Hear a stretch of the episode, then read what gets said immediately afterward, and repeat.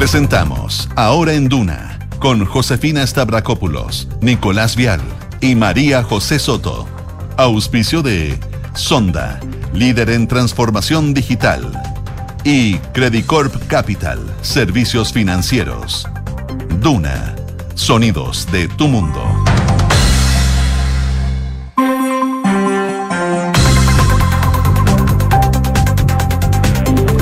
¿Cómo están? Muy buenas tardes. Comenzamos ahora en Duna por todas nuestras plataformas, siguiendo lo que son las informaciones, las noticias que van marcando la pauta junto a Josefina Stavrakopoulos, María José Soto y Enrique Llar también que nos acompaña acá.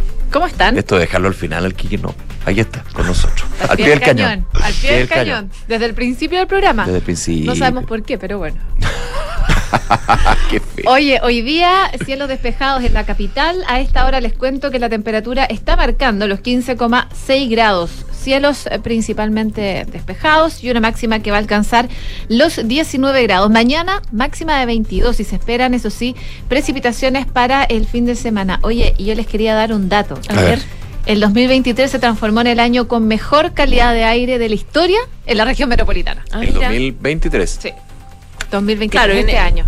Con- considerando que esta es la fecha donde más problemas de, de contaminación hay. po. contaminación tenemos, claro. Desde, desde mayo hasta julio. Ah, claro, la- por la época de invierno, la digamos. época de invierno siempre es la que genera altos niveles de contaminación. Mish, Pero no, las lluvias no no la- lo hubiera pensado. Nos han ayudado bastante. Que estuvo lluvioso, claro. Claro, porque los otros años no llovía nada. Pero claro, lluvias, buses eléctricos, Sí, también. que hay una incorporación de bastantes buses eléctricos. Viste que es un aporte. Sí, una mezcla de, de mucho. Yo creo que claro, son muchos factores y mejores emisiones que le están pidiendo cada vez a los autos. Ahora los autos entran con emisiones más estrictas a nuestro país y ya al 2030 ya creo que no van a poder haber vehículos con emisiones, por lo menos en Europa, y probablemente vamos a empezar a seguir eso nosotros. Ya, no- Así nos queda harto tiempo. Oye, incluso estamos superando el 2020, porque fue la pandemia que estábamos todos en las casas. La pandemia que fue el más, el más contaminado o con menos. Pero 2023 le gana al 2020. Mira, Sí. Así Qué bueno, buena Buenas noticia. noticias. Una buena noticia. hacía la pandemia la gente. ¿ah? Muchos sábados hacía la- ¿Verdad? Pues había crítica ahí. Sí, pues. Analizado con carbón. Claro. Bueno, Bueno, se viene septiembre. Claro. Oye, a bueno, propósito. muchas cosas que vamos a estar conversando el día de hoy. A propósito de, de fiestas patrias, Valparaíso sería la región más visitada, según las estimaciones. Buenas noticias para la quinta región. Lo que se espera para el fin de semana. digamos. Cuidado con los socavones nomás. Hay que, hay que pasar agosto primero, quiero decirlo. Verdad. No, Me queda un día. pero- Todavía me queda un bueno, día. no, ya no. Queda. Oye, ve que este, este invierno me he resfriado tanto y mucho que mucha gente se ha resfriado. Lo he notado, fíjate. Lo has notado, Sí, sí. lo he notado. Pero, pero, ya con un- pero ya después de 2020-2021 como que uno está curado de espanto. con Es el verdad, en todo caso. Ya Sí. estamos curados de espanto. Porque el 2020 era como, te escuchaba Sí, y no. nos poníamos así... Nervioso. Preocupado. Oye, hay hartas cosas en el tintero que les vamos a contar. La primera, estamos a la expectativa de lo que pase con el colegio de profesores que está negociando a esta hora. Ellos están en paro nacional, recordemos, hoy día lo suspendieron pa- para negociar un poco, eh, pero mañana va a haber una votación donde se va a ver esta nueva propuesta que presentó el gobierno para eventualmente deponer este paro a nivel nacional. Hasta ahora hay buena expectativa, por lo menos así lo dice el presidente del colegio de profesores, que en todo caso eh, está bien como tímido tratando, porque evidentemente son las bases las que votan y las que van a mandar la votación. Les voy a explicar un poco. Ahora ¿Cómo? con una diferencia en términos de cuánto adhirieron en la mirada del Ministerio de Educación y el Ministerio del Colegio, porque el Ministerio de Educación decía que adhirieron al paro ayer el 14% Sí, de los 14%. establecimientos educacionales subvencionados municipales, a juicio del Colegio de Profesores el 74%. Claro. Entonces, Hasta la diferencia. 14, 74, Hay un mundo. ya, pero eso es lo clásico también. Bueno, pero la, la buena noticia es que eh, el presidente del colegio de profesores dijo que eh, esta propuesta sí tiene cambios que son relevantes para los profesores. Así que podría salir buenas noticias para mañana, vamos a contarle. Y otro tema también que les vamos a contar eh, tiene que ver con el proyecto de ley de usurpaciones que pasó a tercer trámite al Senado. Este proyecto de ley de usurpaciones es el que regula los delitos de ocupaciones ilegales, eh, pero eh, estuvo con polémicas porque se fue eh, al Senado con eh, varias, eh, varios puntos que desde la moneda consi- consideran una locura, absurdos, que tienen que ver con la posibilidad. Les vamos a explicar el detalle, pero tienen que ver básicamente con la legítima defensa privilegiada, esta posibilidad de defender por sí mismo cuando alguien ocupe el territorio. Eso significa eh, tercerizar, por ejemplo, el apoyo, el resguardo todo lo que puede significar eh, el aumento de la violencia, es lo que dice la moneda. Así que, eh, claro, esto Ley de genera la una selva, división. decía la ministra del Interior ayer. Claro, la ley de la selva. Esto generó una pelea bien interna entre el Frente Amplio, el Partido Comunista, que votaron en contra de las indicaciones que presentó el gobierno para poder morigerar esta, esta ley, porque dicen que de todas formas no le gusta esta ley, porque una ley contra usurpaciones es injusta para quienes eh, eh, intentan tomarse eh, eh, terreno eh, no por no porque quieren, sino por necesidad. Hay todo ahí un, un tema Claro, importante a propósito del déficit de vivienda. Dicen que las indicaciones no todo, pasaban porque faltaban votos y que querían hacer un punto político. Ahora el punto político se vio bastante peor porque las indicaciones eran del gobierno, de su gobierno. eran de su gobierno. Entonces ahí quedó un poco en entredicho la, la ministra del Interior, los negociadores, la ministra Toal, el ministro Express, eh, Álvaro Lizalde, les vamos a contar esos detalles. Y en noticias internacionales, eh, bien pendientes a eh, lo que está pasando también acá en Chile, 50 años del golpe de Estado, quienes vienen, ya hay una figura internacional que vendría a esa conmemoración. Se trata del presidente de Colombia, Gustavo Petro, que no está pasando buenos momentos durante el último tiempo, así que vamos a estar contándoles eso aquí en un ratito más. Y también, por supuesto, el huracán que está amenazando a Florida y que está dejando estragos. ¿Qué está pasando? Categoría 4, vamos a estar comentando sobre eso. Hay noticias también de la economía, desempleo que subió a 8,8%, novena alza consecutiva. Eh, uno de los temas también que vamos a estar revisando, por supuesto, también los indicadores económicos aquí en Aventura. Y como siempre, tenemos la pregunta del día que está ya disponible en nuestras redes sociales para que puedan participar. Tiene que ver con uno de los temas que han generado polémica en las últimas horas, con las declaraciones del eh, presidente Gabriel Boric en la jornada de ayer. El ministro de Justicia, Cordero, respaldó las palabras del presidente Boric sobre el suicidio de un ex militar condenado por homicidio de Víctor Jara. Esto sucedió ayer. El presidente, claro, planteaba ahí su crítica diciendo que algunos, eh, eh, no me acuerdo la cuña textual, eh, como el comparativo que hizo con Guillermo Telier en el fondo, esta cuña que generó polémica. Ah, de de- ayer con, al- a- con el ex eh, eh, brigadier, con- Claro, que, que es lo que uno interpreta, nunca lo nombra. Eh, ayúdame a buscar No, con- exacta de, no, de que, Boric. que murió como un hombre valiente mientras que hubo otros, Otros, que no me acuerdo si dijo la palabra que de cobarde, forma sí, cobarde dijo- no de forma cobarde, cobarde, claro, de dijo forma de forma cobarde evitaron eh, Otros mueren, mientras otros mueren de, manera cobarde, fue lo que dijo. Eh, Para claro, evitar a la justicia. horas antes había fallecido este ex militar condenado por homicidio de Víctor Jara, razón por la cual se, se alude un poco a esta figura. ¿Qué te parecen estas declaraciones de Boric? ¿Y qué te parece que el ministro Cordero respaldara estas palabras del eh, presidente Gabriel Boric? Te dejamos tres alternativas. No aporta, está bien o no lo sé. Vota con nosotros. Quique Yabar, como saben, ya está con nosotros para los titulares. ¿Cómo estás, Quique? Bien, ¿y ustedes? Bien. Qué bueno. Vamos con los titulares.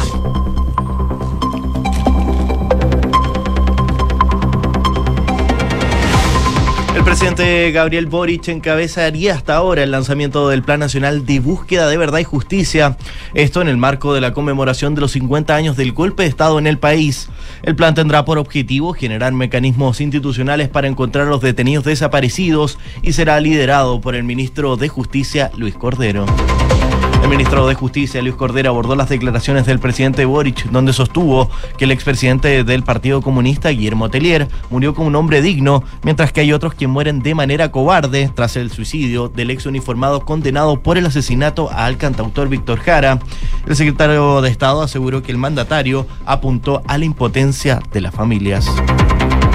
Pocos días de que dejé la causa del caso fraude en el ejército, la ministra en visita Romy Rutherford dictó una condena contra 10 procesados por la arista Frasim tras detectar pagos por más de 2.500 millones de pesos.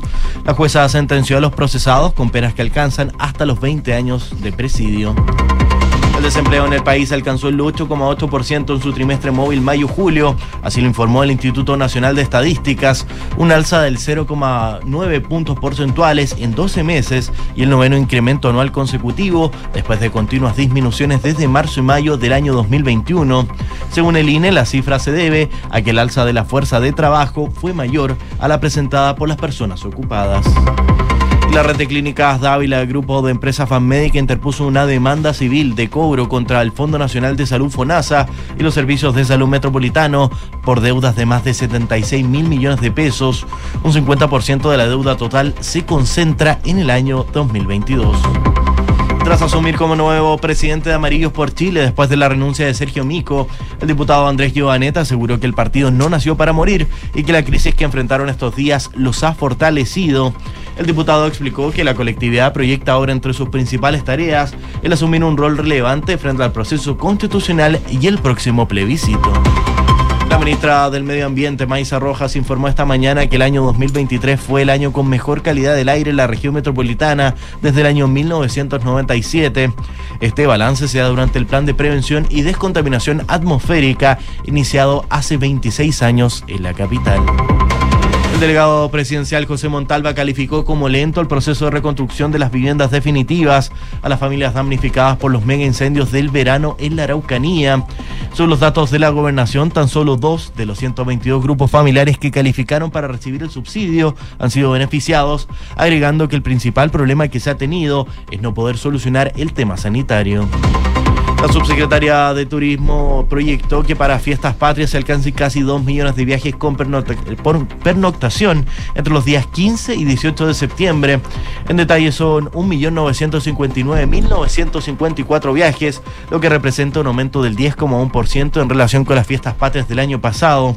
En cuanto a las, regiones que visitarían más turistas, Valparaíso sigue liderando las preferencias con una proyección de casi 500.000 llegadas, mientras que la región de O'Higgins se mantiene en segundo lugar con 250.000 seguidas por la región metropolitana. Presidente de Rusia, Vladimir Putin, confirmó que su primera visita al extranjero será a China, siendo su primer viaje desde el orden de arresto de la Corte Penal Internacional por ser responsables de ese supuestos crímenes de guerra tras las denuncias de deportación ilegal de niños de Ucrania a Rusia. Nicolás Jarry debutó con un triunfo en el US Open. El chileno derrotó en cuatro sets al francés Luca Manache. Hoy se enfrenta al estadounidense Alex Michelsen, de 19 años, 127 del ranking y quien es profesional desde este año. Gracias, Kiki. Gracias a ustedes. 12 con 11 minutos, hablemos del paro de profesores. Finalmente eh, comenzó ayer, ya venían hablando desde el gremio que iban a tener una paralización. En un principio partieron por algunas horas, después fueron aumentando y finalmente ayer eh, dicen que van a ir a este paro de profesores. Ellos principalmente hacen un petitorio de 8 puntos eh, y han tenido conversaciones con el gobierno. ¿En qué están? José. Claro, ellos, de hecho, eh, tú lo decías, esto ha sido gradual desde el mes pasado que comenzaron primero con un paro de 24, 24 horas, después 48 horas y finalmente aprobaban en la jornada de el- del, del viernes el paro indefinido que partió el lunes cuando recibieron por parte del Ministerio de Educación una nueva eh, propuesta por parte del ministro Cataldo, razón por la cual en la jornada de ayer decidieron suspender este paro nacional a la espera de eh, poder de poder eh, negociar un poco la, Hay, la- una- hay- hay un tema ahí. Hay un tema ahí. Espérate, déjame. Ah, dale, es que dale. lo- a- llamé al, al colegio de profesores, yo sé a, a dónde va. Eh, ellos decidieron suspender. Comillas, suspender. poco, claro, suspender el paro. ¿Por qué? Porque ellos están en paro, están manifestándose, pero dentro de los colegios, eh, de manera autónoma, toman las definiciones, definiciones en función de, primero, que a los profesores les descuentan por día que no trabajan. Entonces, algunos definieron, por ejemplo, hoy día, trabajar durante la mañana y eh, durante las horas posteriores a clases, dos de la tarde, poder juntarse a eh, recibir y sociabilizar esta propuesta que entregó el gobierno. Por lo tanto, eh, si bien están paralizados, eh, algunos sí volvieron a clases, pero están en este, en esta eh, como en suerte Como de stand-by a, a este híbrido a la espera de que mañana ya se vote formalmente. Por lo tanto, siguen en rigor con. Con paralización, pero con esta cosa como, como dices tú, más híbrida. Eh, recordemos que eh, hay varias cosas, varios puntos que los profesores consideran que podrían considerarse, de hecho lo dijo el presidente del colegio, un avance en la propuesta que entregó el eh, gobierno. Por ejemplo, en la propuesta que entregó el Ministerio de Educación, hay avances en el tema de la deuda histórica, donde se dice que se va a pagar ya no solamente al 25% de las personas que lo requieren con más urgencia, 25% era las personas las personas con enfermedades, las urgencias. Bueno, en esta propuesta ya se habla de la totalidad de la entrega de la deuda histórica, pero de manera gradual. No hay fechas concretas, pero empezaría a pagarse ya desde el próximo año. Por lo tanto, se establece una mesa de trabajo para plantear la fecha de entrega gradual. Eso fue lo que desde el Colegio de Profesores dijeron, bueno, creo que es un, avance importante que por lo menos nos había propuesto antes. pago también a los docentes con educación diferencial, una mesa de trabajo para solucionar eh, el tema que incluya a profesores y a educadoras de párvulo, eso tampoco estaba antes, y eh, con una fecha de tope de la mesa de negociación que también les gustó a los profesores, que no sea como una mesa que se puede caer eternamente, sino que empieza en septiembre y termina en noviembre, tiene que tener alguna propuesta. Bono incentivo al retiro, que también estaba entre las propuestas de los profesores. Eh, el, pago de los bonos atrasados de incentivo al, re- al retiro, pero, y lo nuevo eh, en esta propuesta es que se garantiza el retiro para el próximo año, este bono al retiro, eh, 2025. Por lo tanto, se garantiza, y dice textual, una política de bono al retiro que quede de manera permanente, que también es un punto que eh, destacan los profesores. Ellos, los profesores, tienen que votar mañana en sus respectivas asambleas en los colegios. Eh, como les decía, hoy día ellos están como en esta jornada media híbrida en que trabajan un poco en las semanas, pa- pa- en, la, en la mañana para no perder el día y durante la tarde empiezan a debatir. Son, me explicaban en el colegio de profesores, cerca de 50.000 profesores colegiados, de 120.000 que son del sistema público, votaron en la jornada anterior en el paro indefinido 56.000 eh, personas y van a sociabilizarlo en, este, en esta jornada. Mañana votan. Esa votación, que es ah,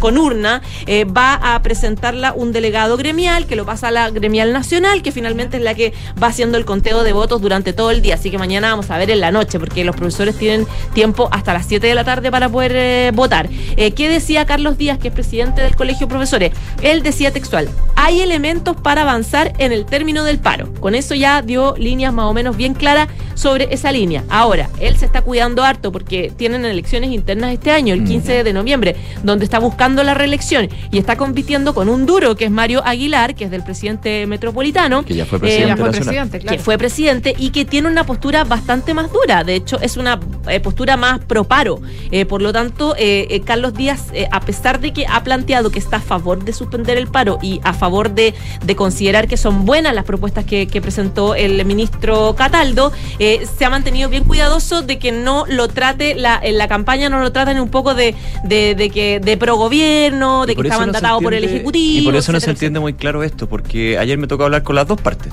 Claro. Hablé con el Ministerio de Educación, bueno, escuché al Ministro de Educación, me tocó hablar con la subsecretaria Alejandra Ratia y Sí. después con el, eh, con el eh, presidente del Colegio de Profesores. En un minuto en el Congreso, tras la Comisión de Educación de la Cámara, si no me equivoco, el ministro Cataldo dice, no, se entregó la respuesta, obviamente somos, somos respetuosos de la democracia dentro del Colegio de Profesores, tendrán que analizar la respuesta y el jueves entonces entregarían esto, pero ya han suspendido el paro. Yo le pregunté acto, acto, seguido al presidente del Colegio de Profesores. Oiga, acaba de decir el ministro que suspendieron el paro. No, no, no, está equivocado. Nosotros no hemos suspendido nada. Votemos. Claro. Seguimos igual. Entonces, son señales bien, bueno, partiendo por el tema de adhesión, porque el, go- el gobierno dice 14% de adhesión al paro, mientras que el Colegio de Profesores dice 74%. Generalmente, cuando hay paro y negociaciones, siempre se dan esas. esas Experiencia. esa- esas diferencias, pero la suspensión, según el Colegio de Profesores, no es tal, pero como tú dices, claro, se da esta cosa medio híbrida de que sí, pero no. Ahora, yo también le preguntaba al presidente del Colegio de Profesores, oiga, yo, no conozco muy bien la orgánica, pero ¿por qué no se puede votar mañana? ¿Por qué no se puede revisar en la mañana la respuesta hoy día en la tarde, porque se entregó como a las 3 de la tarde, y votar mañana? Porque aquí hay obviamente un tema de que hay una paralización, sea 17 o 70% independiente, hay colegios que no tienen clases, justamente por eso. Tomando en cuenta la ausencia Y, de los y- últimos y años. te diré que no, me lo, no, no, no logré entender bien su explicación, pero finalmente la votación sería mañana. Mira, la explicación que me daban solamente en el colegio de profesores es la es la mm, es la, la logística de movilizar a las bases para poder generar esta asamblea Claro, claro. en la que se vote. Eh, eh, esto es un proceso como más lento, pues tienen que juntarse y debatir el- el- la propuesta que presentó ya el gobierno. O sea, a esta hora lo están haciendo ya los profesores. Están teniendo asambleas donde están debatiendo y mañana es como la segunda eh, patita donde ellos ya votan, emiten su sufragio y su sufragio se envía. Podría ser más dura- acelerado. Tiene que durar por normativa, tiene que durar un mínimo de horario, termina a las 7 de la tarde, por lo tanto es toda una cuestión burocrática porque hay mucha gente, muchos colegios, eh, razón por la cual se demoran estas finalmente eh, Según el 48 gobierno- horas en, según el gobierno votar. no son tantos. De 10.000 son como 1.700. 56 mil personas votaron, profesores votaron en la, en la, en la elección anterior. elección anterior, que Esa es la elección, dividida el, también. el- el- claro, la elección, claro, la elección De última, la que, la que la- el de aceptar la, la respuesta del ministerio sí o no, digamos. Claro, la pero eh, hasta ahora, si todo indica como, como ha planteado Carlos Díaz, ha planteado el ministerio y dicen desde dentro del colegio, en general los, los profesores deberían votar a favor de, de poner ya la, la- el paro nacional de, de esta Y, jornada. y- y lo último, perdón, eh, quiere un punto bien relevante y que también generó algo de discusión en, en la negociación entre el Mineduc y el colegio con respecto a la deuda histórica. Lo que se pedía era precisar. Este proyecto, que a mí me decía ayer la subsecretaria, hay compromiso del gobierno, compromiso de que se presente un proyecto de ley para abordar la deuda histórica en diciembre. No después, no antes. Por antes va la ley de presupuesto, se entiende, y después ya estamos hablando del próximo año Claro, con legislativo de las fechas graduales. con las fechas graduales. Pero en algún minuto el Colegio de Profesores lo que exige es no, po, porque en el proyecto de ley va a ir el 25% del bono reparatorio urgente o va a ir el 100% y entre esos también el 25%. Entonces el Ministerio lo que hace es precisar que en el proyecto de ley va a ir el 100% dando hincapié a eh, la primera urgencia que sería este cuarto de los profesores y profesoras por la deuda histórica. Eso que tú estás diciendo es la clave de Es por qué clave. muchos profesores probablemente van a votar para bajar el paro. Eh, y esa es la diferencia entre este muñequeo que le pedían eh, desde el colegio de profesores a Ávila versus Cataldo. Eso. O sea, a Ávila le de, o sea, a Cataldo le dieron manga ancha para poder ofrecer cosas concretas, que era lo que decían, ¿te acuerdas los profesores? Decían, es que Ávila lo tienen bloqueado, no, lo- no, lo están dejando, no le están dando autorización para poder ceder, sobre todo en el tema de los plazos de la, de O la sea, deuda que la. Hacienda, bueno, el gobierno obviamente, pero Hacienda que finalmente decía, no, espérate un poco, o sea, es que Claro, porque Claro. lo tienen que ver en el presupuesto. lógico. Ahí está. Bueno, mañana, no creo que mañana, yo creo que el, el viernes. El, El viernes en la viernes. mañana o el jueves en la noche, mañana en la noche vamos a ver el resultado ya. Se, se depone, ojalá, por el bien de los profesores y de los estudiantes sobre todo. Así es. 12 con 21. Oye, cambiamos de tema. Vamos. Eh, ley de usurpaciones. Finalmente la Cámara de Diputados despachó a tercer trámite esta denominada ley de usurpaciones, desestimando eh, la gran mayoría de las indicaciones del gobierno, lo que significa una derrota principalmente para el, eh, para el gobierno en esta materia. Sí, la verdad que es derrota y es súper contradictorio porque pasó a tercer trámite el proyecto de usurpaciones que es parte, ¿se acuerdan del fast track legislativo? Este acuerdo con el presidente del Senado, Coloma, con, con quien se comprometieron hace unos meses de avanzar en varios temas importantes en materia de seguridad. Este es uno de ellos, es un Sí. proyecto presentado por la derecha que ha estado apoyado por el gobierno, pero que, eh, claro, tiene estas diferencias sobre, eh, est- estamos hablando del proyecto de usurpaciones que regula los delitos de ocupación ilegal y que incluye esta eh, política de defensa privilegiada, que es la tan cuestionada en los últimos meses, que incorpora, eh, que fue incorporada por la oposición y que permite a civiles poder recuperar por mano propia, de hecho, según es la descripción que en el gobierno, eh, los terrenos ocupados. De hecho, la ministra Toda, tú lo recordabas recién, decía que ellas no van a permitir como moneda, una, como la moneda, digamos, una ley de usurpaciones que permita enfrentamientos, que esto finalmente va a generar que todo el mundo pelee con todo el mundo, eh, que eh, protege a las personas que, eh, o sea, que, que busca proteger a las personas que usurpan sus bienes y para eso es fundamental, decía, eh, avanzar con las herramientas de derecho, no con las del salvajismo, decía la ministra del Interior, planteando que esta ley, así como está y así como quedó, las indicaciones que había presentado el gobierno para morigerarla, eh, no solamente permite defenderse, sino que permite defender a terceros, eh, o sea, permite contratar a un grupo de personas y, eh, segundo, con cualquier medio haciendo uso de cualquier tipo de violencia, y esa sería legítima defensa privilegiada, es decir, permitiría, la verdad, una suerte de, de, de- de selva, es lo que decía. Salvajismo, decía, de hecho, Salvajismo, claro. Una situación salvaje que el, el gobierno a todas luces quiso rechazar de plano, pero que no le resultó porque no tuvo los votos ordenados del oficialismo, porque estuvo el Frente Amplio y el Partido Comunista eh, votando en contra de esta iniciativa, de la que no están en contra, est- están a favor desde el principio. Ellos dicen que cualquier tema que tenga que ver con proyecto de usurpación, de hecho voy a citar, por ejemplo, lo que dice Luis Cuello del Partido Comunista, eh, dice que constituye un, retres- un, re- un retroceso desde el punto de vista de enfrentar con herramientas penales un problema que es social, que tiene que ser abordado solamente con políticas públicas eh, y, y con un plan de emergencia habitacional. Ahí es lo que les digo respecto de que la gente no se toma las cosas, no se toma los terrenos ni las casas porque quiere, sino porque simplemente no tiene dónde vivir y aquí el- se mezcla con el déficit eh, habitacional. Es el argumento que dice el Frente ¿Y Amplio y qué pasa con el afectado? Pero bueno, eso es... Eh, Claro, pero es el argumento del, del Frente Amplio de los comunistas para decir nosotros rechazamos el proyecto. El PPD y el PS se la jugaron, salvo algunos PS, pero se la jugaron con eh, votar a favor del proyecto y a favor de las indicaciones. Pero claro, eh, ellos dicen, por ahí escuchaba un PPD que decía, oye, quedamos así, haciendo el ridículo porque el gobierno no logró ordenar a sus propias huestes, no, no volvió a ordenar. Eh, claro, no, no ordenó a la gente del, del Partido. Comunista, el Frente Amplio, para que votáramos todos ordenados. Entonces, nos fue pésimo, terminamos todos peleados y se genera de nuevo esta, esta cosa de las dos almas del gobierno, etcétera, Y etcétera. quizás lo, lo, lo- lo más notorio acá, en términos, se hablaba de este divorcio de- de- del oficialismo en este proyecto en particular, era en una indicación en particular, perdón la reiteración, donde, eh, y es del gobierno, la ingresó el gobierno, Sí. para que se aplicaran multas en casos de usurpación. Lo hago bien en general porque es bastante más, más, más técnico, pero si hay una usurpación eh, y, en tal, y se dan tales características, hay que pagar una multa, que hay una sanción civil.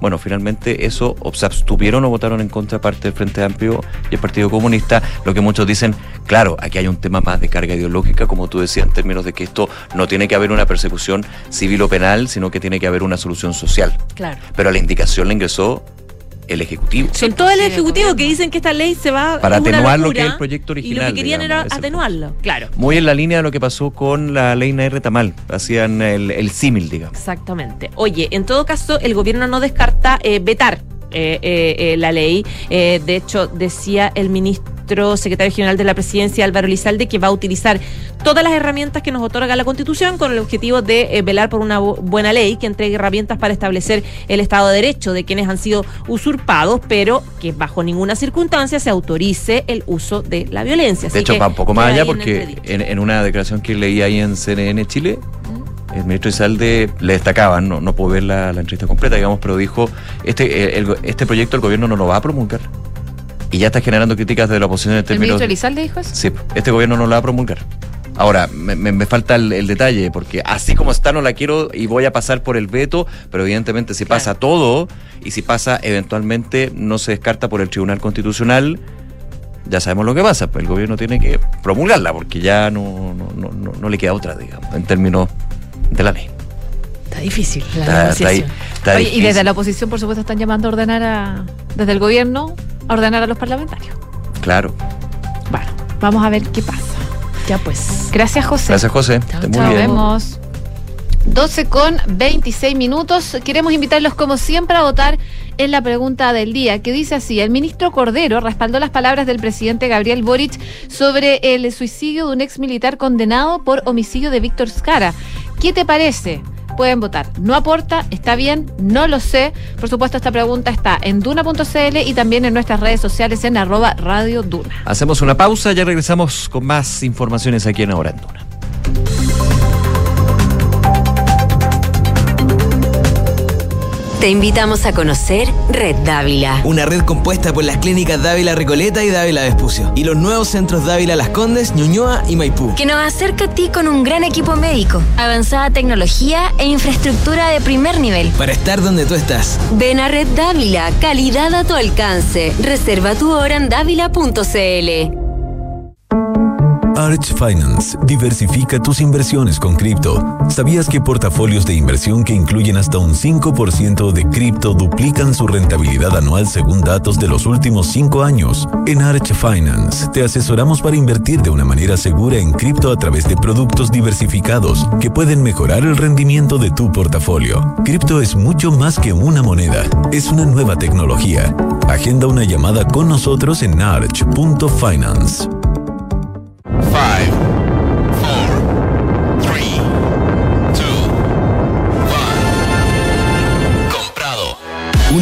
autonauta encuentra un buen Toyota usado a la velocidad de la luz. Autonauta.cl. Compra o vende tu Toyota usado de forma rápida, simple y segura, con el respaldo de Toyota en todo Chile. Autonauta. Seguro lo encuentres. Seguro lo vendes. Enfrentar el cambio climático es tarea de todos. Duna, por un futuro más sostenible. Movimientos de protesta pacífica como los Viernes del Futuro, que catapultaron a Greta Thunberg a la categoría de personaje mundial, han motivado a otras personas para tomar acciones en la lucha contra el calentamiento global. Así vemos como recientemente un grupo de jóvenes de Montana en Estados Unidos se anotó un importante triunfo legal al lograr que un tribunal de ese estado reconociera su derecho constitucional a crecer en un entorno limpio y sano. En la sentencia, la Corte indicó que el Estado está faltando a la ley al permitir la extracción de carbón, gas natural y otros combustibles fósiles, sin considerar sus efectos en el cambio climático. Tras el histórico fallo, la abogada representante de los jóvenes ambientalistas no descartó que otras jurisdicciones estadounidenses se adhieran a esta nueva tendencia de decisiones basadas en criterios medioambientales. Acciona, expertos en el desarrollo de infraestructuras para descarbonizar el planeta. Hablemos de tu próxima inversión, de Hexacón Inmobiliaria y su proyecto Casa Bustamante en Ñuñoa. Un edificio con departamentos de uno y dos dormitorios desde 2.990 UF y un diseño interior único, con espacios para compartir como gimnasio, cowork, salón gourmet, quincho y terraza exterior. Cotiza hoy con los beneficios de Smart Invest, con entrega inmediata. Conoce más en www.exacon.cl.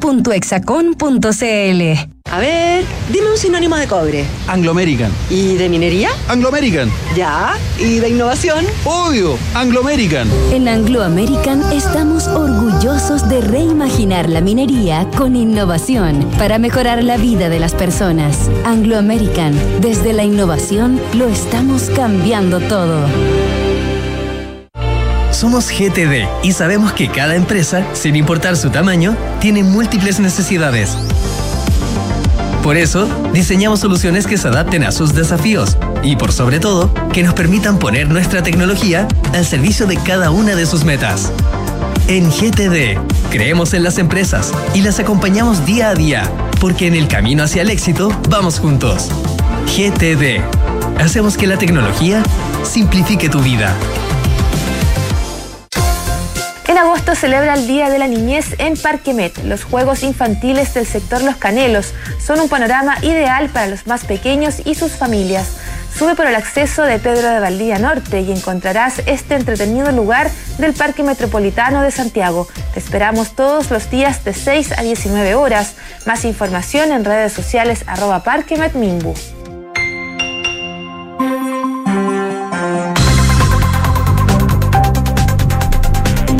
12 de la tarde con 31 minutos, estás en Duna y revisamos también las noticias del mundo a esta hora. Vamos a Colombia, pero eh, relacionado por supuesto a nuestro país, porque Gustavo Petro eh, dijo hoy día que en septiembre, o sea, ya a la vuelta de la esquina, aunque para muchos agosto se le ha hecho eterno, Mm, ¿a cuánto estamos? ¿A 80 de agosto? Para muchos. 80. Bueno. Mañana 31. Ay, ni siquiera mañana se termina. Yo pensé que mañana empezaba septiembre. No, no, el viernes. No, ya. Mañana es estoy 31. igual. 81 de agosto. Tranquilidad.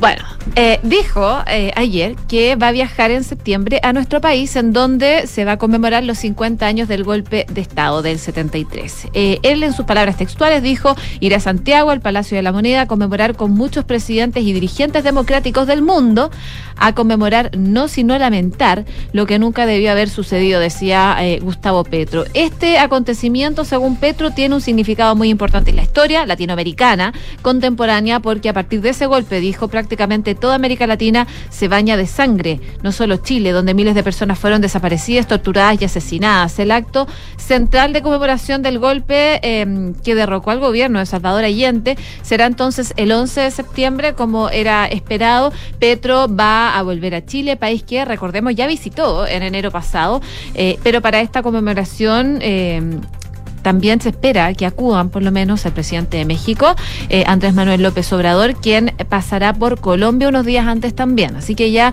sabemos de dos presidentes que podrían estar Mm. Sí. en la conmemoración del 11. Y expresidente, que todavía no está confirmado, pero Pepe Mujica podría también. También podría. Sí, eso decían ayer, digamos.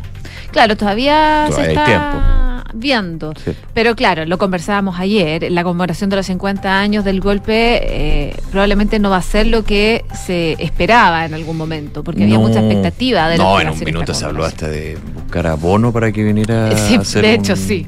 No, no, no. Para sí. que tuviera así su acto en... Sabemos por qué ha habido muchísimas mm, variaciones, cambios ya hasta en quienes llevaban a cabo lo que es la, la organización, el foco y todo esto. Todo ha ido mutando, pero por lo menos ya tenemos claro que Gustavo Petro viene Él lo confirmó y probablemente Andrés Manuel López Obrador y probablemente Pepe Mujica también. Sí, hay, hay algunas actividades. De hecho, en unos minutos más, en la Plaza de la Constitución, ahí en La Moneda, se lanza el Plan Nacional de Búsqueda por parte del presidente Boric, que lidera el Ministerio de Justicia y Derechos Humanos. Y le vamos a estar contando también eh, cuando se dé. 12 de la tarde con 34 minutos, vamos a Estados Unidos. ¿ah? Bien complicada la situación en Florida. Eh, con respecto a este huracán, el huracán Idalia, que alcanzó categoría 4 y amenaza, con marejadas potencialmente letales y lluvias muy intensas en ese estado. Eh, quienes residen en las zonas costeras vulnerables de Florida recibieron órdenes de guardar sus cosas y abandonar sus viviendas este martes mientras Idalia se fortalece en las cálidas aguas del Golfo de México. Las autoridades advirtieron, de hecho, marejadas catastróficas y vientos destructivos cuando llegue a la costa el día de hoy, que ya se ha estado sintiendo, de hecho, este huracán.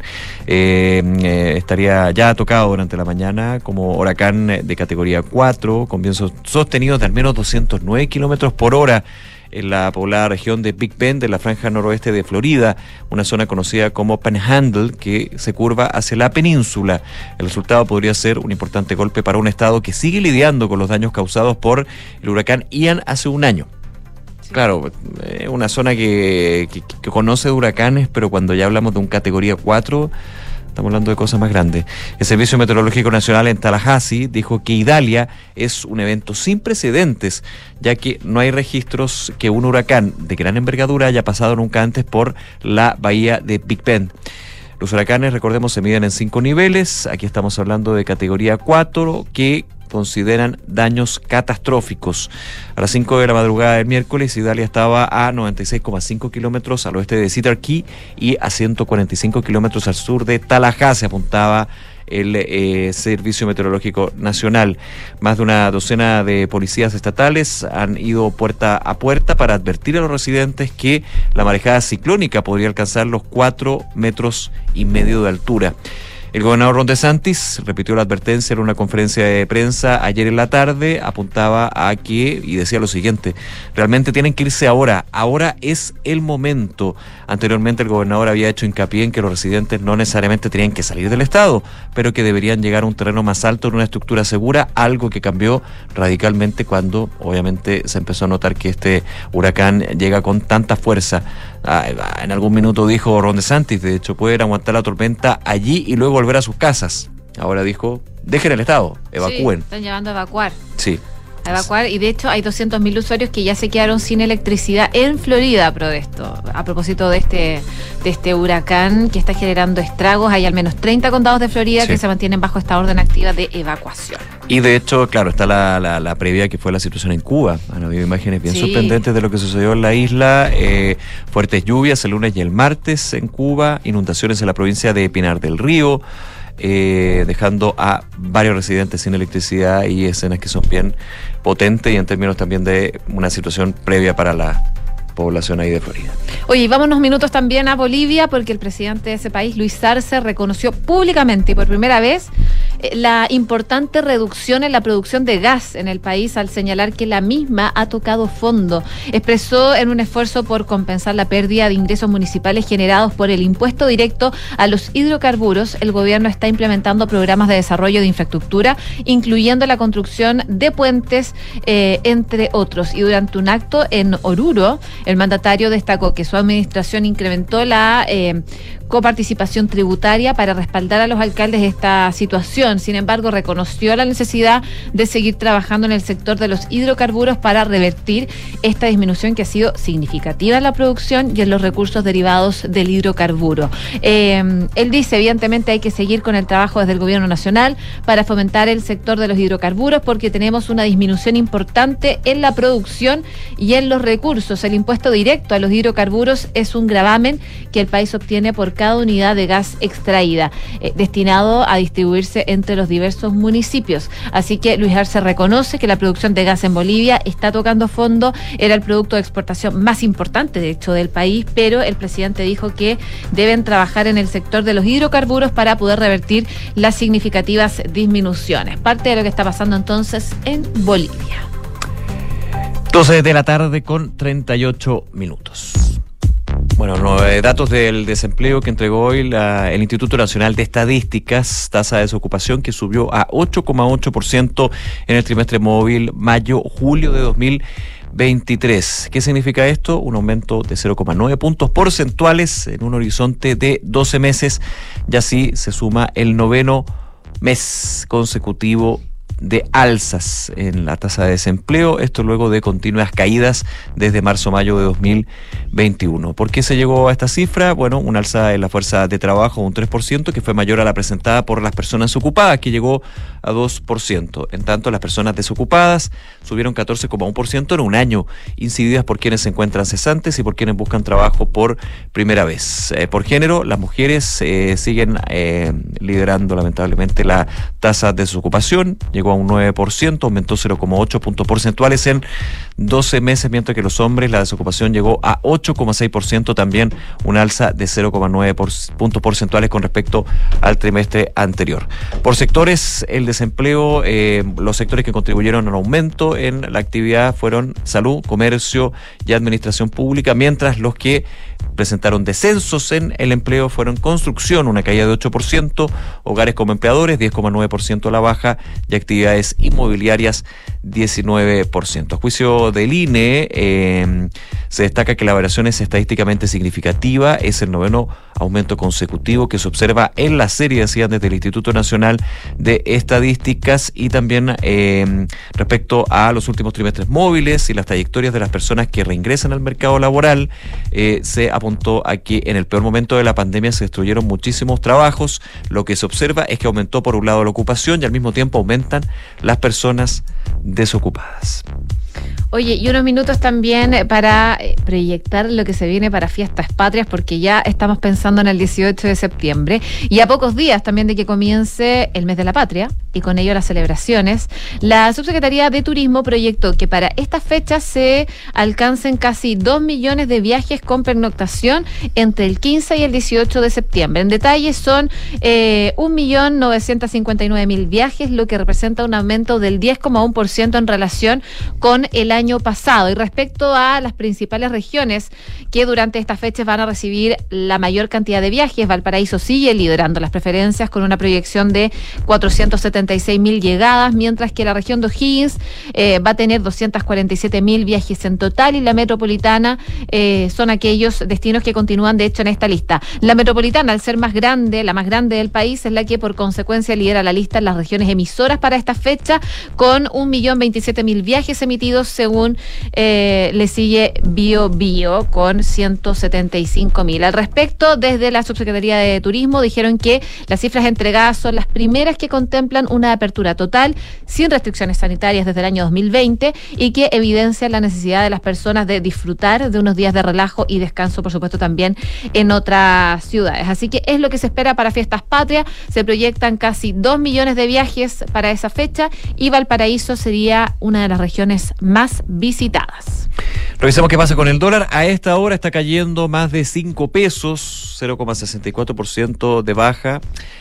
Con respecto al día de ayer, está ubicándose en los 854 pesos el dólar aquí en el mercado cambiario local. Mientras que la Bolsa de Comercio de Santiago nuevamente a la baja, 0,17%, ubicándose el IPSA, el selectivo, en los 6.049,31 puntos.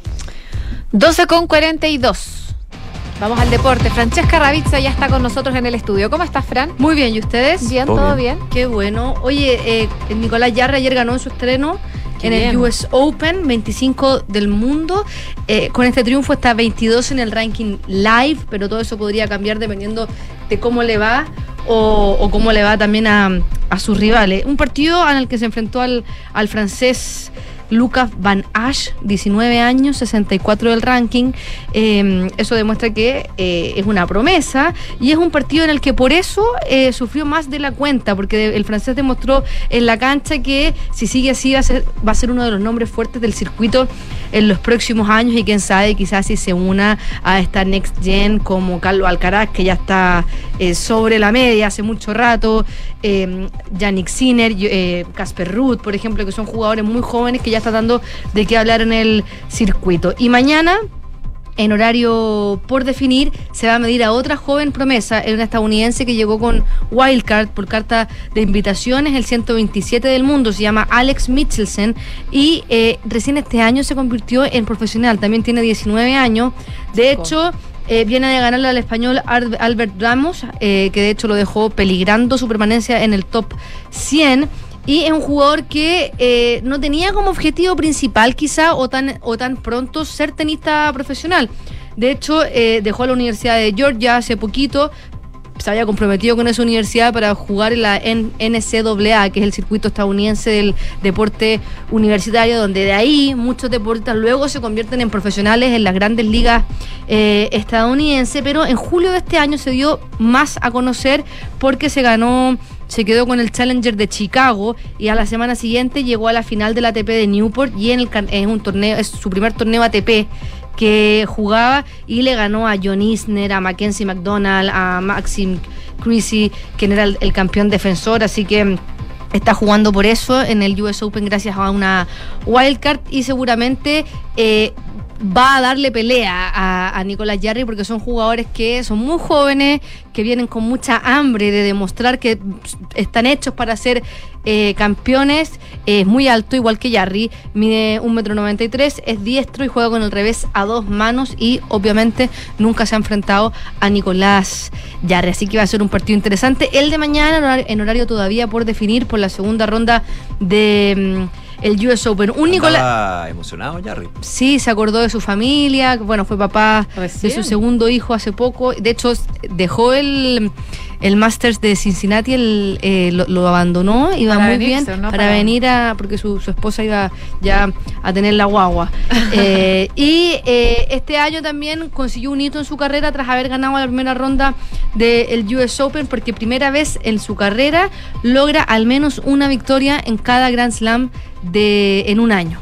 En Australia llegó a la segunda ronda, en Roland Garros alcanzó los octavos, en Wimbledon perdió en tercera fase y ahora ya en el US Open está en el segundo partido. Solamente tres chilenos han logrado esta hazaña de ganar partidos en todos los majors la misma temporada, el Chino Río del 97, Cristian Garín del 2022 y Fernando González los años 2002, 2005, 2008 y 2009. Así que bien por Nicolás Yarri, que está teniendo sin duda la mejor temporada hasta ahora de su carrera como tenista profesional. Y otra noticia que está dando mucho que hablar en nuestro país es la, mm, la partida de Darío Osorio, eh, mediocampista de Universidad de Chile, que eh, no va a jugar el Superclásico porque se fue a un equipo danés. Ayer se fue a hacer los exámenes médicos y ha causado bastante revuelo porque hay quienes dicen que eh, debería haberse quedado más tiempo acá, eh, haberse, haberse tratado de ganar la titularidad, que por qué se va a un equipo eh, de la liga danesa, que no es una liga importante, no es una liga conocida en, en- en Ahora hay, Europa. hay otros dicen que como está el torneo local, Claro. No, que- esa comparación quizás no es muy- existe. no existe. Hay quienes dicen que por qué se va a un equipo danés y rechazó las ofertas que en algún minuto tuvo del Milan o del Leicester. Eso ya otro tema. ¿Y qué es lo que pasa? Que de acuerdo a lo que publica hoy día el Mercurio, eh, este volante que es zurdo eh, viajó ayer a hacerse los, los exámenes médicos y fichó por un equipo que se llama FC Midland. Espero haberlo pronunciado bien porque, bueno, está, Está perfecto en, tu danés. En, en danés. Eh, compró el 85% de su pase. Inicialmente habían ofrecido el 50%, ahí Azul Azul lo habría rechazado y finalmente compraron el 85% de la ficha por 5.2 millones de dólares, que son como 4.400 millones de pesos chilenos, que es mucha plata para un equipo como universidad, para cualquier equipo chileno, mucha plata. Y eh, sobre todo porque sabemos la situación económica que hace rato viene arrastrando Azul Azul. ¿Qué es lo que pasa? Por ejemplo, uno de los que critica a a, a Darío Osorio, que es Arturo Vidal, que dice que es muy joven, que debería haber madurado, pero chuta, Arturo Vidal se fue con 20 años al Leverkusen. De Colo Colo, sí. Debutó el 2005 en el fútbol profesional y el 2007 ya estaba en Europa. ¿Qué es lo que pasa? Que eh, de acuerdo a lo que han dicho cercanos a Darío Osorio, la razón por la que escogió este club y no el Milan o el Leicester es que él, haciendo eh, un puente con lo que dices tú, dice, la, la liga chilena es muy mala no se quiere ir a quemar a un equipo grande de gran exposición europeo. Entonces, ¿qué es lo que quiere? Se va a ir a un club de no mucha resonancia europea, donde pueda ganarse una titularidad eh, hacer goles y ser observado en Europa, está mucho más cerca de los otros equipos, está mucho más cerca de los scouts. ir gradual, digamos. Ir gradual y de ahí dar el salto. ¿Qué pasa? Aparte que este equipo es un equipo que está siendo considerado el semillero de Europa. Ah, porque No es cualquiera. digamos. no, eh, es un club muy chiquitito que empezó, se, se- se formó como club el año 1999 y ya lleva eh, tres, superligas que son el torneo de primera división, dos copas de Dinamarca, también eh, lograron el año, la temporada 2020-2021 una clasificación inédita a la fase de grupos de la Champions y es un equipo que usa la tecnología a su favor porque... eh, el 2014 lo compró un físico de la Universidad de Oxford que se llama Matthew Benham, que ya no es el dueño, pero él aquí eh, inculcó eh, el uso del Big Data y las estadísticas. De hecho, él tiene una empresa de apuestas que da estadística y que todavía sigue aportándole estadística a este equipo y en alguna entrevista que él dio cuando, cuando recién asumió el club dijo que lo que él quiere es un equipo sólido y sostenible sin gastar más que otro, sino siendo más eficaces y pensarse mejor. Dice que lo que hacen ellos es buscar futbolistas que tienen potencial y analizan el contexto de por qué no llegaron a alcanzar su potencial, que es algo también que algunos le han criticado a Darío Osorio, que estaba llamado a ser la gran la- el gran relevo del fútbol chileno y que no ha alcanzado su máximo potencial, no, no es titular, no había sido titular indiscutible en Universidad de Chile, entonces ¿por qué no alcanzó su máximo potencial? Eso es lo que hace este, este club y para eso tienen toda una filosofía que yo creo que es, in- es interesante ver lo que se está haciendo en, en- en equipos chicos para poder replicarlo de acuerdo a, eh, A la realidad a que la tienen realidad acá, chilena, claro, pero claro. por ejemplo ellos no solamente tienen un head coach y entrenador de, de, de primer equipo, sino que también tienen entrenadores especiales para funciones específicas, que son funciones específicas que finalmente mejoran tu rendimiento. Tienen un entrenador específico que se dedica al golpe del balón. Tienen otro que se dedica y a las transiciones eh, en el juego. Tienen entrenadores mentales, tienen analistas de juego, tienen un cuerpo médico eh, eh, con, con Ah, o sea, multidisciplinario. con tremenda organización sí, con para, para ser equipo chico. Claro, o sea. eh, y, y además tienen, porque es un equipo que piensa más allá, una escuela de fútbol completamente gratis. Estamos hablando también de un país nórdico, con, Sí, con, otro, con otra realidad económica.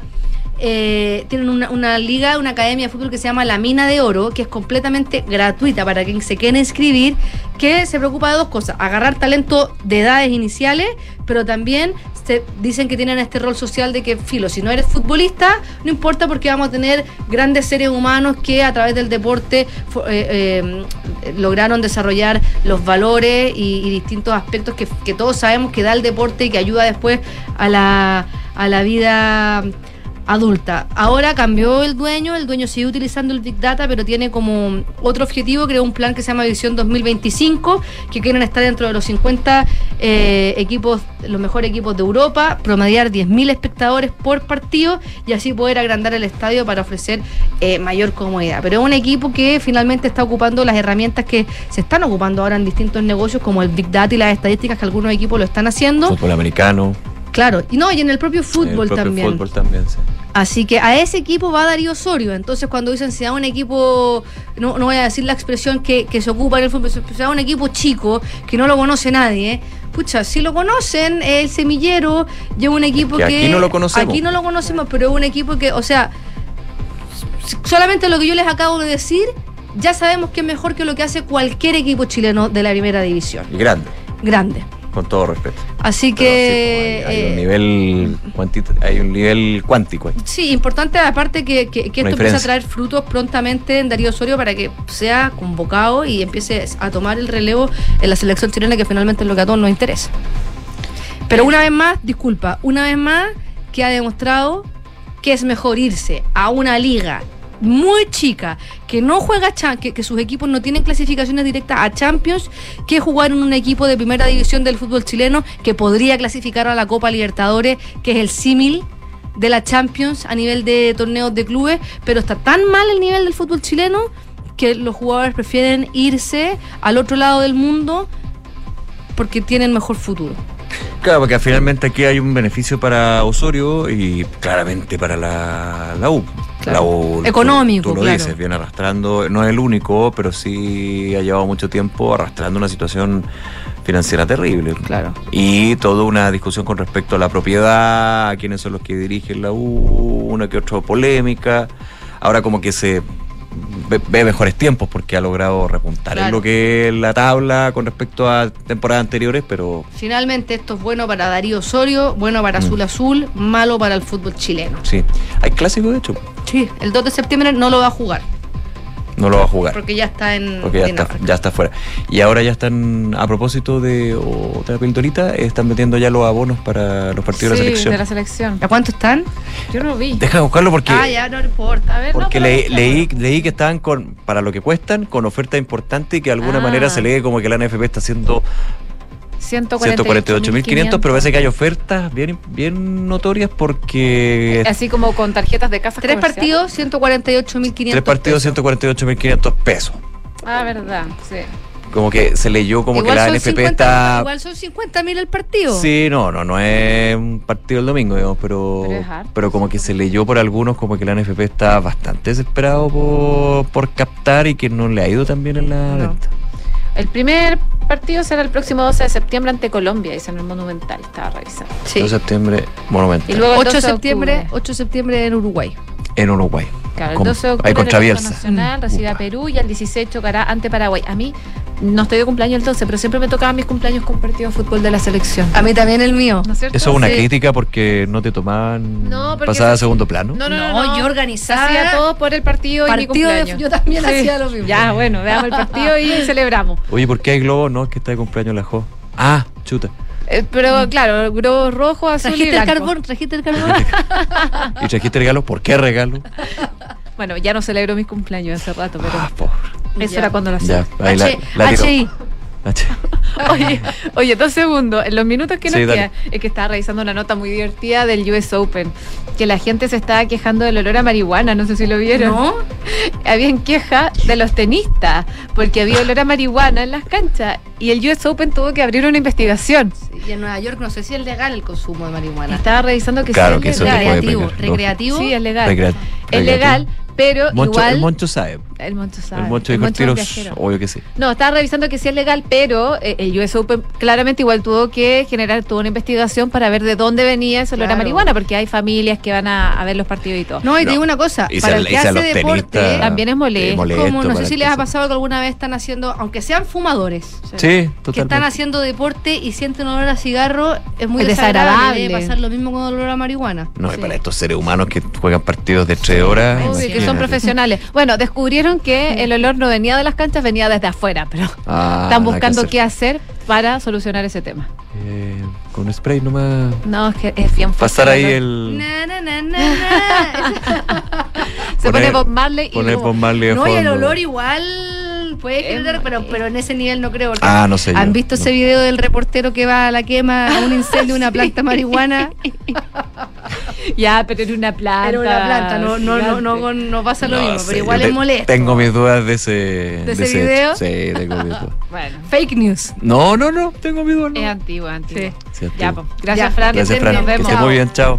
12 con 57 minutos. Queremos invitarlos a votar en la pregunta del día. El ministro Cordero respaldó las palabras del presidente Gabriel Boric sobre el suicidio eh, de un ex militar condenado por el homicidio de Víctor Jara. ¿Qué te parece? ¿No aporta? est- ¿Está bien o no lo sé? Pueden votar en duna.cl y también en nuestras redes sociales. Hacemos una pausa, ya regresamos con más de Ahora en Dura.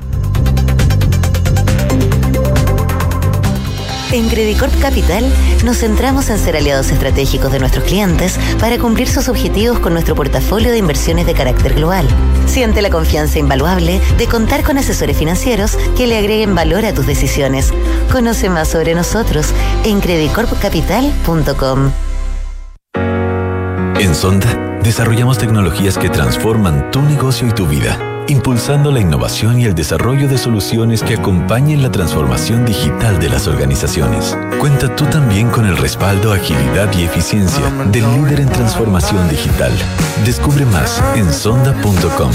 Sonda, tecnologías que transforman tu negocio y tu vida. Sonda, make it easy.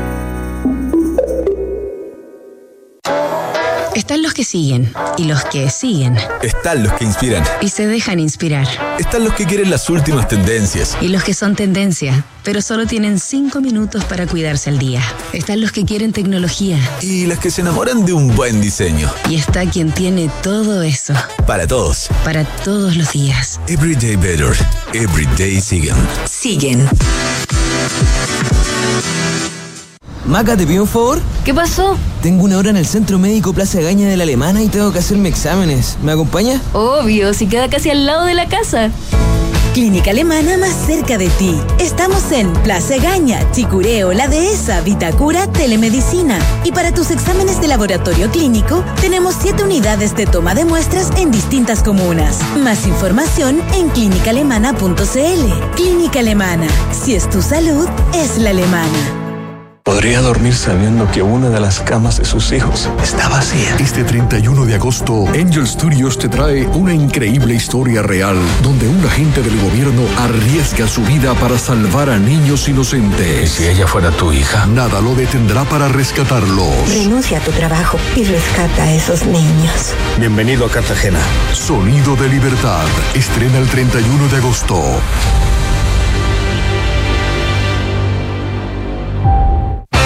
¿Quieres ingresar a la educación superior? Te invitamos a Feria Educa LT en una nueva versión, presencial y gratuita. Del 30 de agosto al 5 de septiembre. Ven, resuelve todas tus dudas y conoce todas tus posibilidades. Asiste y participa por una experiencia VIP para ti y 10 personas en Movistar Arena el próximo 29 de septiembre. Ingresa a educalt.com, descubre las sedes y conoce más detalles de esta feria. Organiza la tercera y Educa LT. Colaboran Municipalidad de Maipú, Lo Prado, La Florida, Providencia y Huechuraba. En Cervecería AB InBev soñamos en grande para crear un futuro con más motivos para brindar. En Chile estamos hace más de 30 años con marcas legendarias como Corona, Budweiser, Stella Artois y Becker. Elaboramos nuestros productos con energía 100% renovable. Llevamos agua potable a más de 12 comunidades con escasez hídrica en el país y lideramos iniciativas de educación e inclusión laboral para mujeres y jóvenes. En Cervecería AB InBev, vamos por más. Conoce más en abeinbev.cl. Una app para gestionar vacaciones, enviar a firmar documentos desde donde sea que estés. Sí, eso y mucho más es posible con Talana. La plataforma de recursos humanos más descargada y mejor valorada. Estés donde estés, revisa y gestiona la información de tu equipo. Talana tiene todo lo necesario para que tu día a día laboral sea más simple y eficiente. Conoce más en talana.com. Este 2023, los fondos mutuos Scotia nuevamente fueron reconocidos por premios Salmón y Morningstar, gracias a una sólida gestión de inversiones con asesoría experta y su respaldo global. Hazte cliente y dale un impulso a tus inversiones.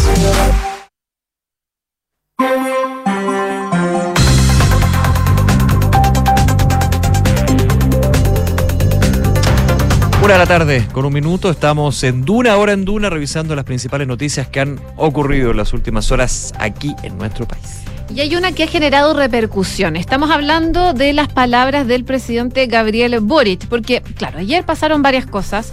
Eh, una de ellas nos enterábamos de la muerte de Guillermo Telier y también del suicidio de un ex brigadier eh, del ejército condenado por el secuestro y homicidio de Víctor Jara. Ustedes dirán que tienen que ver estas dos cosas. Bueno, tienen que ver porque el eh, presidente Gabriel Boric se refirió en el funeral de Guillermo Telier a la muerte de este mm, brigadier del Claro, ejército. para, para ser específico, no, no, no lo menciona con nombre No, y apellido, no, claro. pero eh, fue el mismo día, con horas de diferencia, entonces es demasiada coincidencia, digamos. Claro. Ese es el punto. Y eh, han habido hartas críticas respecto de estos dichos del presidente Gabriel Boric, que textualmente, estoy buscando acá, dice, eh, Telier murió como un hombre digno. Hay otros que mueren de manera cobarde para no enfrentar a la justicia.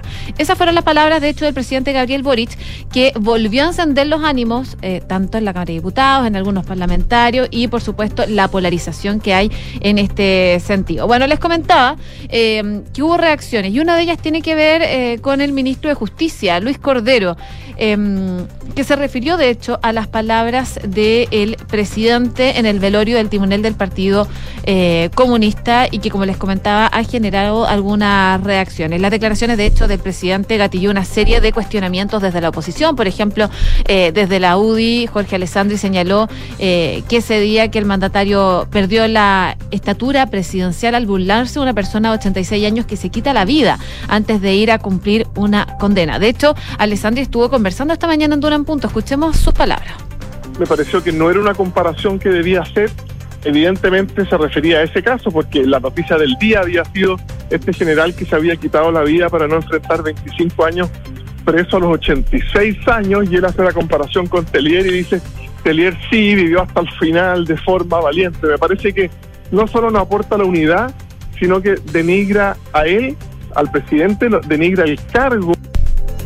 Claro, Jorge Alessandri, el diputado de la UDI, decía el presidente que se supone está preocupado por la salud mental, no puede burlarse o descalificar a una persona que se quita la vida. Bueno, yo les comentaba que hubo reacciones por parte del ministro de Justicia, Luis Cordero. Se le consultó en una entrevista con Radio Cooperativa las palabras del mandatario y si bien aseguró que no le correspondía calificar las declaraciones del presidente, dijo que sí revelan a su juicio la importancia de muchos familiares. Creo que el presidente dice reveló en eso probablemente la importancia en muchos familiares de las víctimas que después de muchos años, años obtienen sentencia y se producen circunstancias como estas y yo entiendo esas declaraciones en ese contexto. Lo que nosotros estamos teniendo en los últimos años es el cierre de una serie de investigaciones que han demorado bastante tiempo, es lo que decía el ministro Cordero. Y además enfatizó que estas son situaciones que requieren ciertos protocolos por parte de las policías y que son difíciles para ellos de abordar. Así que, bueno, vamos a ver, hoy día, eh, a propósito, es un día importante porque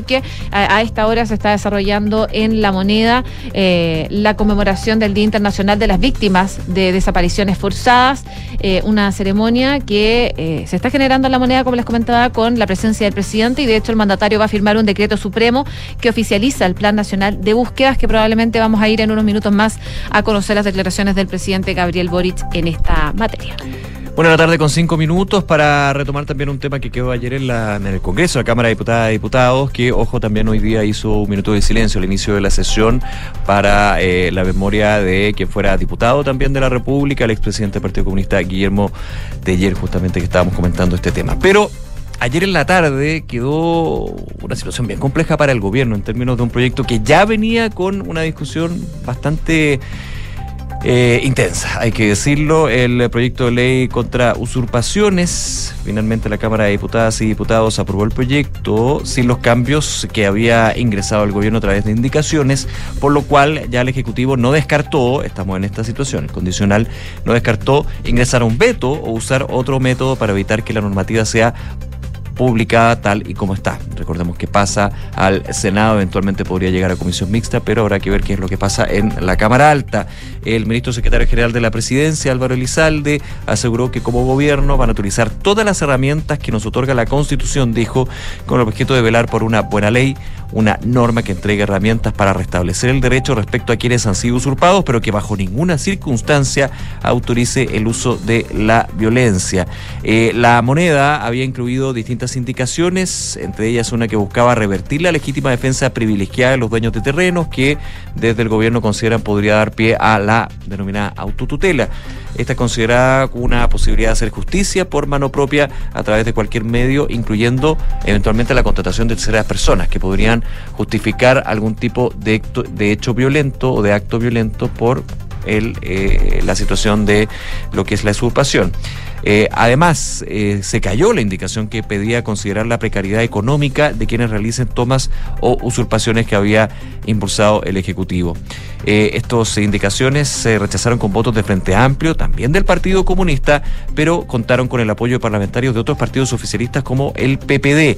De hecho, el diputado PPD Jaime Araya aseguró que es inaceptable el discolaje, dijo, que protagonizaron los diputados de Apruebo Dignidad, algo que eh, se les reprocha. Decía el diputado Araya, los permanentes diferencias que plantea el Frente Amplio con el Partido Comunista por complejo ideológico en materia de seguridad quedarán en nada, agregando que se acabó y que ellos se declaran desde la perspectiva de los proyectos de seguridad en absoluta reflexión. No hay capacidad de parte del propio gobierno ordenar sus filas, no pueden pedirnos a nosotros que seguimos pagando los costos, agregaba el diputado del PPD. En tanto, el independiente pro PPD Héctor Ulloa manifestó una profunda preocupación por cómo salió el proyecto respecto a la legítima defensa privilegiada. El ministro Lizalde dijo que mm, pre- prefiere no entrar en debate respecto a las indicaciones específicas y finalmente los votos que estuvieron o no, pero dijo que lo aprobado el martes va a contar la postura de principios que dice relación con los pilares sobre el cual está constituido el Estado de Derecho en Chile.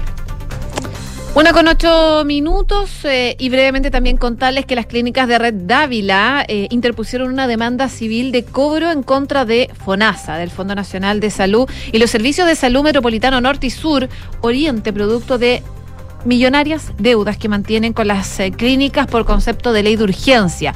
Esta ley de riesgo de muerte o secuela funcional grave que requiere una atención inmediata y rebase de prestaciones otorgadas post estabilización de pacientes. La información fue confirmada, de hecho, por la misma red de clínicas que difundió los detalles en un comunicado y señaló además que en las próximas semanas tomará determinaciones similares. Dice, estas acciones legales son el último recurso disponible luego de haber agotado todas las instancias previas en busca de soluciones, entre ellas el envío de más de 40 cartas formales, es lo que dice esta red de clínicas eh, Dávila eh, a propósito de esta deuda que hay con eh, FONASA. Em, en la demanda, Clínica Dávila solicita FONASA y al Servicio Metropolitano Norte el pago de servicios por un total de más de 11 mil millones de pesos, mientras que Clínica Dávila Vespucio presentó acciones contra FONASA y el Metropolitano Sur Oriente por más de 11 mil millones también en ambos casos, debiendo añadirse intereses, reajustes y también costos a propósito de lo mismo. A la fecha, dijo la red de clínicas, FONASA y los servicios de salud mencionados adeudan más de 76 mil millones de pesos a la central de Dávila y a la sucursal de Vespucio. Un 50% de la deuda total se concentra en el año 2022 por eh, prestaciones realizadas a miles de beneficiarios en el sector público, aunque hay cuentas pendientes desde el año 2017, es lo que están explicando entonces desde esta demanda. En todo este contexto, Red Dávila afirmó que el 52,5% de sus atenciones se realizan a beneficiarios de FONASA. Así que finalmente la red de clínicas Dávilas de Grupo Van Médica demandó a FONASA y al Servicio de Salud por no pago de esta deuda. Una de la tarde con 10 minutos. Eh, en la Araucanía, su delegado presidencial, José Montalva, calificó como lento el proceso de reconstrucción de las viviendas definitivas para las familias damnificadas por los mega incendios en esa región. Eh, decía el delegado que tan solo dos de los 122 grupos familiares que calificaron para recibir el subsidio han sido beneficiados. Eh, efectivamente, considero que ha sido lento, dijo el delegado Montalva, asegurando que básicamente el problema que se ha tenido es el de no solucionar el tema sanitario. Detalló que el problema se trata específicamente con respecto al agua potable para el sector rural. Si fueran urbanos, dijo, ya estarían entregadas las casas probablemente. En tanto, la Seremi de Vivienda Jimena Sepúlveda aseguró que no hay retraso en la reconstrucción. Apuntaba la Seremi que como gobierno se ha estado trabajando en una intervención integral que tiene que ver no solamente con la reposición de viviendas, sino con una serie de condiciones estructurales de los sectores rurales y que han intervenido otros ministerios también en eso. Así que hay una mirada distinta con respecto a lo que es el delegado y el gobierno representantes del gobierno central en esto habrá que ver eh, efectivamente qué es lo que pasa, pero por lo menos ya se considera que está lenta la entrega. Esto es de viviendas definitivas. Una con once, oye, novedades desde el Ministerio de Educación porque informaron que el proceso de admisión escolar 2024 se extendió hasta el lunes 4 de septiembre, hasta las 6 de la tarde, para que, por supuesto, las familias puedan postular a sus hijos e hijas en esta plataforma del sistema de admisión escolar, más conocido como el SAE. Eh, en un principio, el plazo era desde el 4 de agosto hasta el 1 de septiembre, sin embargo, desde la cartera eh, explicaron que la extensión del plazo es para que las personas afectadas por el sistema frontal que afectó a la zona centro-sur del país tengan, por supuesto, más tiempo para poder realizar esto. Y también el ministro de Educación, Nicolás Cataldo, hizo el llamado a las familias a revisar todas las opciones dispuestas en la plataforma del sistema de admisión escolar eh, comparar los proyectos educativos y agregar todos aquellos que sean de su preferencia. No obstante, se mantienen fechas para conocer los resultados, la lista de espera, el periodo complementario de postulación y el de matrícula. De hecho, el periodo principal de postulación eh, queda entonces desde el 4 de agosto al 4 de septiembre, los resultados principales del 19 al 25 de octubre y los resultados de la lista de espera del 6 al 7 de noviembre. Eh, la admisión escolar se realiza a través de la web sistema de admisión.cl previo al registro de él o la apoderada y en él se realiza una búsqueda de los establecimientos para agregar las opciones en una lista según las preferencias. Deben postular al SAE todos los niños que ingresen por primera vez a establecimientos de educación pública, eh, particulares opcionados y de administración delegada. Los que quieran cambiarse a otro colegio y quienes se vean obligados a postularse porque su escuela de origen no cuenta con el siguiente nivel educativo, por ejemplo, aquellos no tienen enseñanza media, eh, también funciona este sistema. Así que finalmente el Ministerio de Educación extendió esta fecha para la admisión escolar 2024. Una de la tarde con 13 minutos. Hoy, los minutos que nos quedan, hay reacciones también por lo que fueron las declaraciones de ayer Sí. del presidente Boric que comentabas tú y que también estábamos viendo en la pregunta del día y vienen del líder del Partido Republicano, Mm. José Antonio Cast. Tengo un problema aquí con el internet que nos está cargando. Sí, yo, yo tengo la frase. Ah, dale, por favor, Que la revise. Ya, mira. Por- Eh, dice, se envalentona frente a las cámaras abusando de su poder. Es lo que dice José Antonio Cast, que eh, entre otras cosas también califica, califica, digo, al presidente Gabriel Boric de cobarde a propósito de esta frase que dice, claro, Guillermo Tellier murió como un hombre digno, orgulloso de la vida que había vivido y hoy día cuando estamos próximos a conmemorar los 50 años, mientras que hay otros que mueren de manera cobarde para no enfrentar a la justicia, dijo el presidente Boric, y que le parecía que ahí eh, hay diferencias que son humanas incalculables. Eh, esta declaración la hizo el presidente refiriéndose a la muerte también del tribunal del Partido Comunista, Guillermo Tellier. El mandatario hizo estas declaraciones en la sede del Congreso en el marco de eh, su asistencia al velatorio del ex diputado, enfrentando críticas por su decisión de establecer dos días de duelo nacional eh, por la partida del legislador y cuando horas antes había, eh, se había suicidado el, el brigadier del ejército, ex brigadier del ejército Hernán Chacón, a los 86 años, cuando eh, lo iban a tomar detenido por el crimen de Víctor Jara. Bueno, convenció de que Boric aludió el caso militar que se quitó la vida tras ser condenado por el homicidio de Víctor Jara. El líder del Partido Republicano, José Antonio Cast, decía que el presidente es un cobarde, dice alguien que abusa del poder, alguien que utiliza una tribuna para denostar a alguien, es un cobarde, él es un cobarde y la misma cobardía tuvo cuando se rió de Jaime Guzmán, usando esta polera que es ya un, un caso súper conocido Sí. eh, con el rostro de Jaime Guzmán asesinado, riéndose de esa misma situación. Y dice, la misma cobardía tuvo cuando se reunió en privado, sin decirle a nadie, con unos asesinos de Jaime Guzmán. Eh, sostuvo el ex candidato presidencial entonces en el programa del Partido Republicana, eh, Semana RE, transmitido en redes sociales. Así que, bueno, hay hartas declaraciones, eh, que es bastante larga. Hay que seguir siguiendo porque está generando ruido ya Sí, eh, sí. esta situación.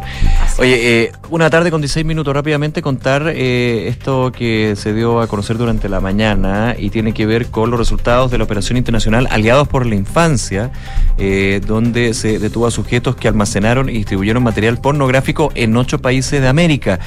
Eh, de hecho, aquí en Chile, eh, bueno, en total hubo 48 detenidos en estos ocho países, 12 de ellos en nuestro país. Este es un operativo realizado en forma simultánea por la Brigada Investigadora del Cibercrimen de la PDI en Chile, junto con las agencias de Argentina, Estados Unidos, Brasil, Ecuador, Paraguay, Panamá y Puerto Rico. Aquí en Chile la presentación de lo que fue el resultado de esta operación multinacional, el, eh, el prefecto general Luis Silva, subdirector de Inteligencia, Crimen Organizado y Seguridad Migratoria la PDI, dijo que en total se realizaron más de 150 allanamientos con 48 detenidos. En Chile hubo 12 aprendidos tras allanamientos en las regiones de Antofagasta, Atacama, Coquimbo, Valparaíso, la Metropolitana y Biobío. Es el segundo país con más detenidos, de hecho, en este caso, por el delito de almacenamiento y distribución, pero no por producción de material pornográfico infantil. Una con 17. Ya está con nosotros en el estudio Kike Yabar nuevamente para contarnos de las principales noticias en los titulares.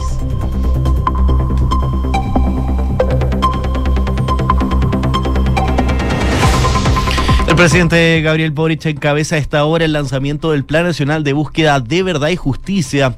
Esto en el marco de la conmemoración de los 50 años del golpe de Estado en el país. El plan tendrá por objeto generar mecanismos institucionales para encontrar a los detenidos desaparecidos y será liderado por el ministro de Justicia, Luis Cordero. El ministro de Justicia, Luis Cordero, abordó las declaraciones del presidente Boric, donde sostuvo que el expresidente del Partido Comunista, Guillermo Telier, murió como un hombre digno, mientras que hay otros que mueren de manera cobarde tras el suicidio del ex uniformado condenado por asesinato del cantautor Víctor Jara. El secretario de Estado aseguró que el mandatario apuntó a la impotencia de las familias.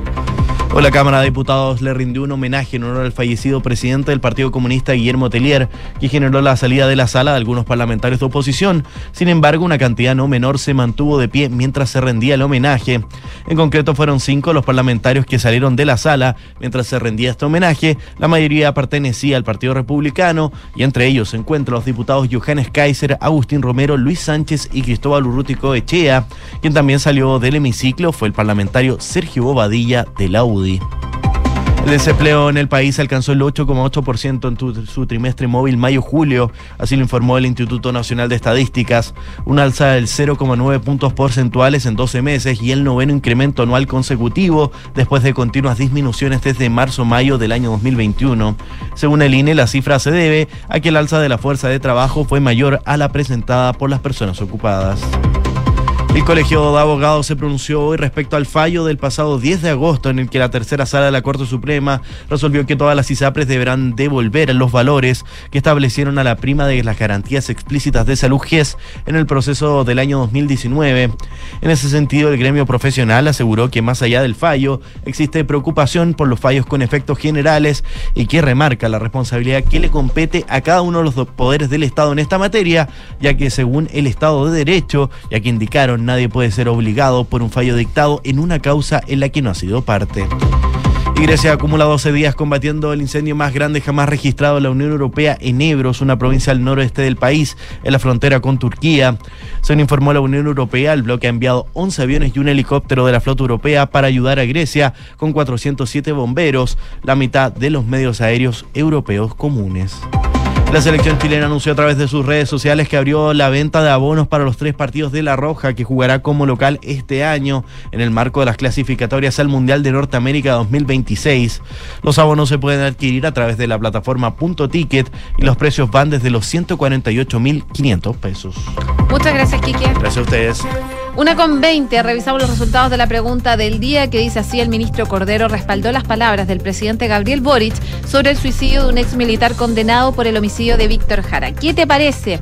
No aporta, está bien, no lo sé. A esta hora va ganando no aporta con un 90,4% de los votos a través de nuestras redes sociales.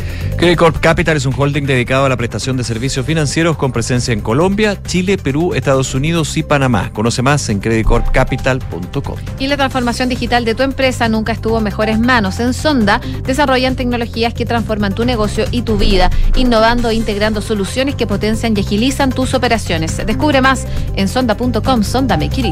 Nos vamos, como siempre, agradeciéndoles su sintonía, invitándolos también a que sigan eh, con nosotros. Ya viene